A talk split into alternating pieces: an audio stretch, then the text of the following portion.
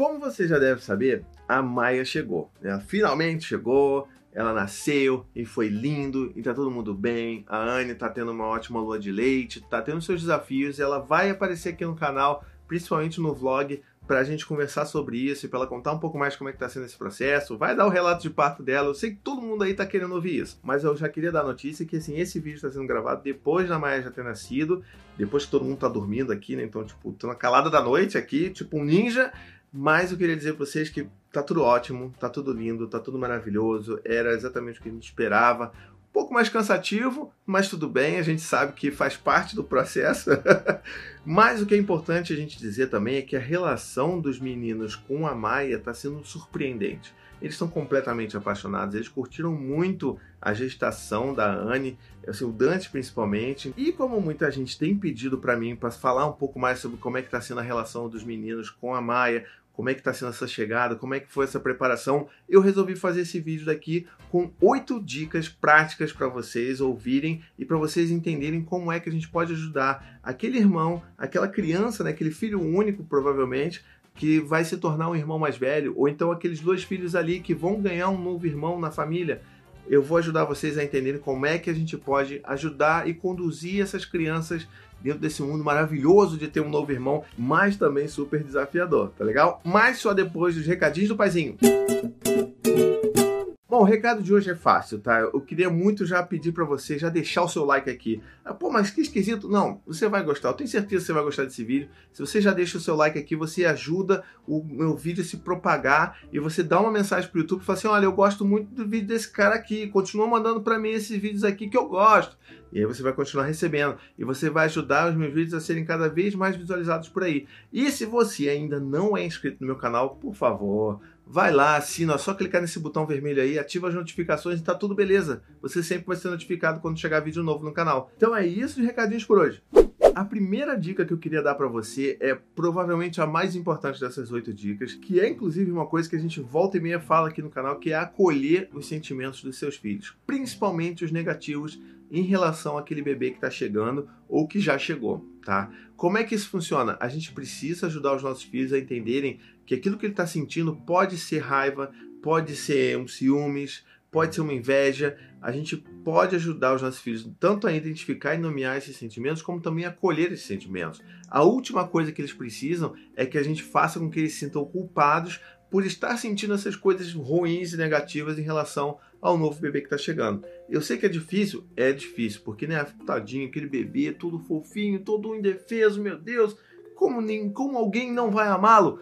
Pois é, às vezes o irmão mais velho não vai amá-lo e a gente tem que ajudar a acolher esse sentimento. E o Gael é, é a primeira vez, bem ou mal, que ele está recebendo, está é, passando por esse processo de receber um irmão mais novo em casa e assim, foi importante para ele a gente conversar sobre isso, ele deixar claro que ele está chateado, porque por causa da chegada da Maia, ele não pôde mais ir para natação que ele tanto amava fazer. E é importante que assim, a gente não precisa se desdobrar e se, sabe, se estrebuchar todo para conseguir fazer com que o Dante e o Gael continuem indo para natação. Se esse período não dá para eles irem, não dá paciência. Mas a gente tem que acolher os sentimentos deles e não racionalizar. Falar assim, poxa, filho, eu sei, você gosta tanto da natação, né? E por causa da chegada da Maia, a gente está com muito, muito dificuldade de poder levar vocês, porque a Maia é bebezinha. Eu entendo que você está chateado com a chegada da Maia. Eu entendo, filho, tá tudo bem. Você quer um abraço? Mas isso tudo vai melhorar com o passar do tempo eles precisam saber disso, eles precisam saber que isso vai passar, eles precisam saber que a gente acha isso tudo bem,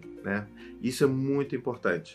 Bom, a segunda dica é envolva o seu filho na gestação. Tá? O vínculo começa na barriga. Então, envolva o seu filho na gestação. Faça com que ele olhe. Se o bebê está chutando, bota a mão do bebê. Envolve o seu filho nessa, nessa etapa, porque é importante para ele já criar o vínculo, já entender que ali tem uma criancinha, que tem um bebezinho ali dentro, que está se mexendo, que tem uma vida própria é importante para ele porque essa relação vai começar já dentro da barriga. Então, assim, desde você levar o seu filho junto com você para uma ultrassom, desde você ler livros para o seu filho que contam sobre a chegada, com historinhas e alegorias que contem a história da chegada de outros irmãos e outros bebês, desenhos animados também. A gente tem N exemplos aí de desenhos bacanas, bacanas mesmo, que tem episódios que contam da chegada de um irmão. Então, por exemplo, Daniel Tigre já ganhou irmãozinho, a Dora Aventureira já ganhou irmãozinho. Então é legal a gente pegar esses exemplos aí e começar a mostrar, instigar e mostrar, olha filho, que dentro aqui, ó, o que tem dentro aqui da barriga da mamãe é o seu irmão. Então isso é importante. Com o Gael isso foi muito importante, com o Dante também, porque o Dante não aproveitou muito isso com o, na época do Gael, porque o Dante só tinha, sei lá, dois anos, sabe? Então ele não aproveitou muito. Mas nessa gestação da Maia, a gente fez questão de levar o Dante e o Gael em algumas das ultrassons para ele, eles verem, né? Para eles participarem daquele processo. Eles participavam das consultas pré-natais com a enfermeira obstétrica, que era a parteira da Anne. Tudo isso ajuda muito a criança a desenvolver já um vínculo, a entender e começar a processar aquela, aquela mudança gigantesca que vai acontecer na vidinha dela.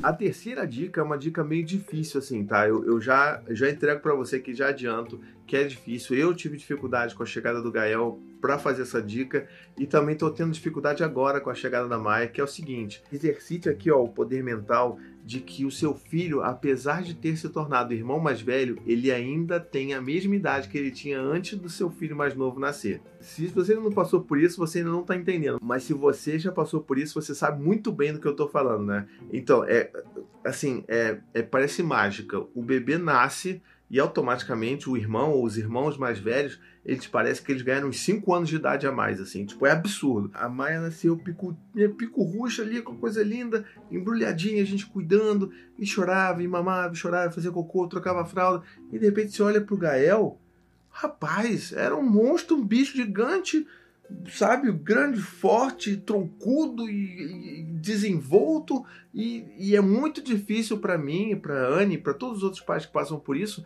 entender que aquela criança ali que parece gigantesca ainda é o Gael que ainda tem três anos. E isso é muito difícil para a gente internalizar porque tem ali uma comparação muito distante, mas assim o Gael, por exemplo, ele ainda tem três anos. Ele ainda precisa de colo, sabe, de vez em quando, ou bastante, dependendo do dia. E isso ainda é importante para ele. Então, assim, tente exercitar isso. Eu sei que é difícil, mas é super importante que você não tente acelerar a idade do seu filho, porque ele vai sofrer ainda mais.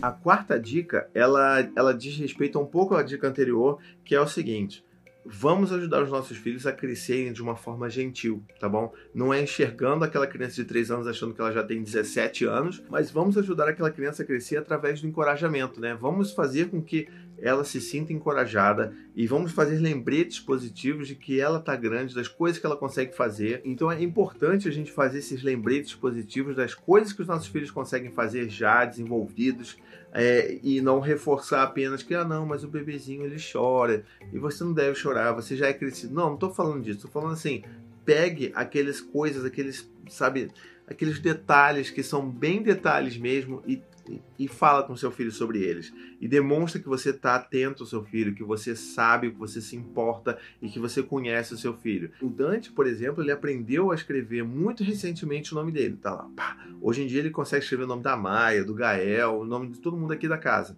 Foi uma coisa que ele, assim, uma das coisas que ele mais teve orgulho em muito tempo que eu já vi ele fazendo coisas incríveis, é uma das coisas que ele mais teve orgulho dele mesmo. Então, assim, é um momento que a gente tem que relembrar e resgatar essas coisas. Então, quando ele vê a Maia chorando, e quando às vezes parece que ele está querendo até emular alguns, né, alguns movimentos de bebê para poder ter a atenção que a gente dá para Maia, porque isso também é completamente natural, a gente tem que lembrar, poxa, Dante, lembra aquele dia que você escreveu o seu nome? Cara, eu achei incrível, você tem cinco anos e você consegue já escrever o seu nome. Isso é incrível, Dante. Você consegue já desenhar e pintar as coisas e não sei o que. E Gael, você já consegue arrumar a mesa e botar mate no seu próprio copo. Caramba! E tudo mais. E você não sente orgulho disso, não? Como é que você se sente? Então, todas essas coisas são importantíssimas. E é isso que vai fazer com que a gente mostre para os nossos filhos uma forma gentil e um caminho gentil para eles crescerem e, e né, se desenvolverem de uma maneira mais saudável.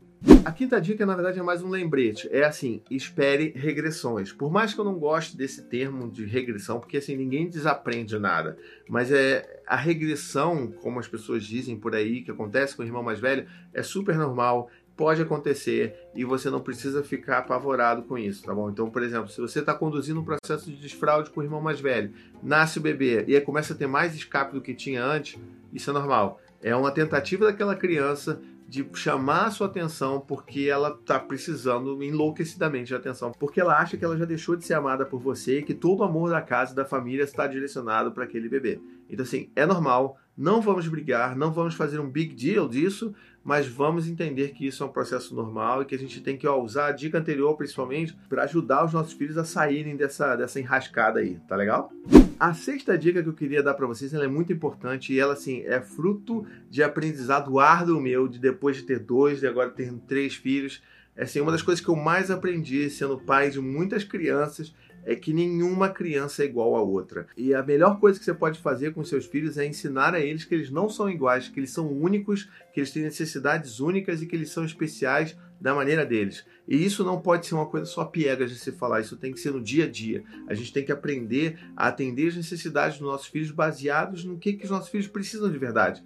Então, assim, se você vai dar um prato de ervilha para os seus filhos, né? vamos botar um exemplo, assim, um biscoito, vamos dar um potinho de biscoito para os seus filhos. Então, por exemplo, se você vai dar um potinho de biscoito para os seus filhos, né? cada um tem um potinho, você não precisa necessariamente dar três para um, três para o outro. Você, às vezes, se você tem uma criança muito maior, você vai dar mais para um e dar menos para o outro, e se eles brigarem, você fala assim, oh, peraí, você está com fome? Porque se você tiver com fome, não tem problema nenhum, filho. Você come esses seus três biscoitos, que são menos que o seu irmão, que é maior e precisa mais de biscoito do que você. E se você continuar com fome, eu dou mais biscoito para você. Não tem problema nenhum. A gente aqui não precisa fazer as coisas iguais. Cada um precisa de uma quantidade diferente que é única para o seu próprio corpo entendeu? Isso é muito importante a gente reconhecer, porque senão a gente vai ficar sempre nessa, na, nessa papel de juiz de ah não, porque tem que ser igual para um, tem que ser igual para o outro. Vamos comprar um brinquedo para um, vamos comprar um brinquedo para o outro, vamos comprar uma roupa para um, temos comprar roupa para o outro, mesmo que o outro não precise. Não podemos entrar nesse caminho, tá? E é muito importante que a gente reconheça e que ajude os nossos filhos a reconhecerem isso.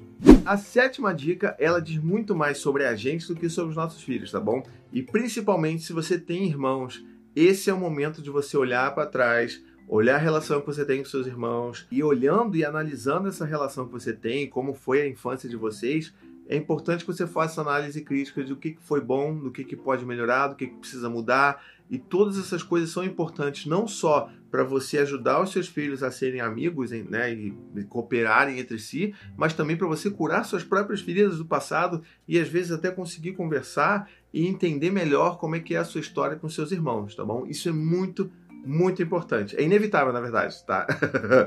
e chegamos finalmente à nossa última dica. Essa dica, olha, é, é para você apenas seguir se você ainda tiver vitalidade. Porque assim, quando você chega no patamar de ter dois filhos, de ter três filhos, a última coisa que lhe sobra é vitalidade para você ler um livro para você estudar, para você tentar aprender outras coisas. Então, assim, não se martirize se a única coisa nesse momento da sua vida que você queira fazer depois que seus filhos dormem é morrer, é decair na cama, morrer e apodrecer até o dia seguinte. Não tem problema nenhum. Mas se em algum momento da sua vida você tiver ali alguma vitalidade sobrando, eu recomendo muito um livro, que é inclusive um livro que eu recomendo sempre nos meus eventos, nas minhas palestras, nos meus outros vídeos, nos textos, em tudo que é lugar. Eu sempre recomendo esse livro, porque inclusive foi um livro que salvou a minha vida quando eu tava esperando o Gael nascer, sabe? Assim, salvou mesmo, porque eu tava doido querendo entender como é que eu ajudava meus filhos a serem amigos e não inimigos, sabe? Então, foi um livro que há anos atrás já vem me ajudando, que é justamente o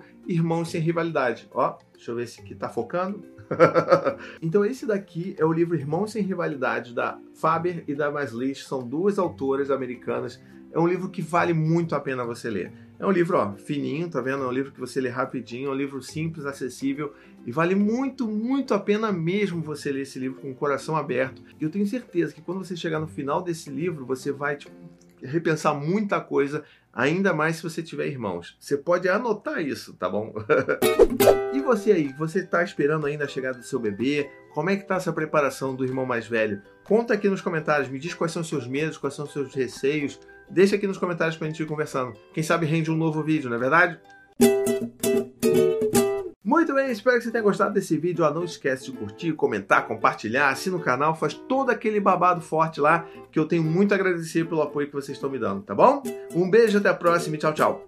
To the 25 senators who just voted against U.S. veterans and their families, you flip-flopped, voted no on the Honoring Our Pact Act. You know it provides medical help to vets makes amends to veteran families who lost children to recklessness. You voted yes just days ago. Why the flip flop? Don't put politics ahead of vets and their families. To everyone listening, contact your United States senators today. Demand they vote yes. Make the Honoring Our Pact Act law now. Paid for by SO.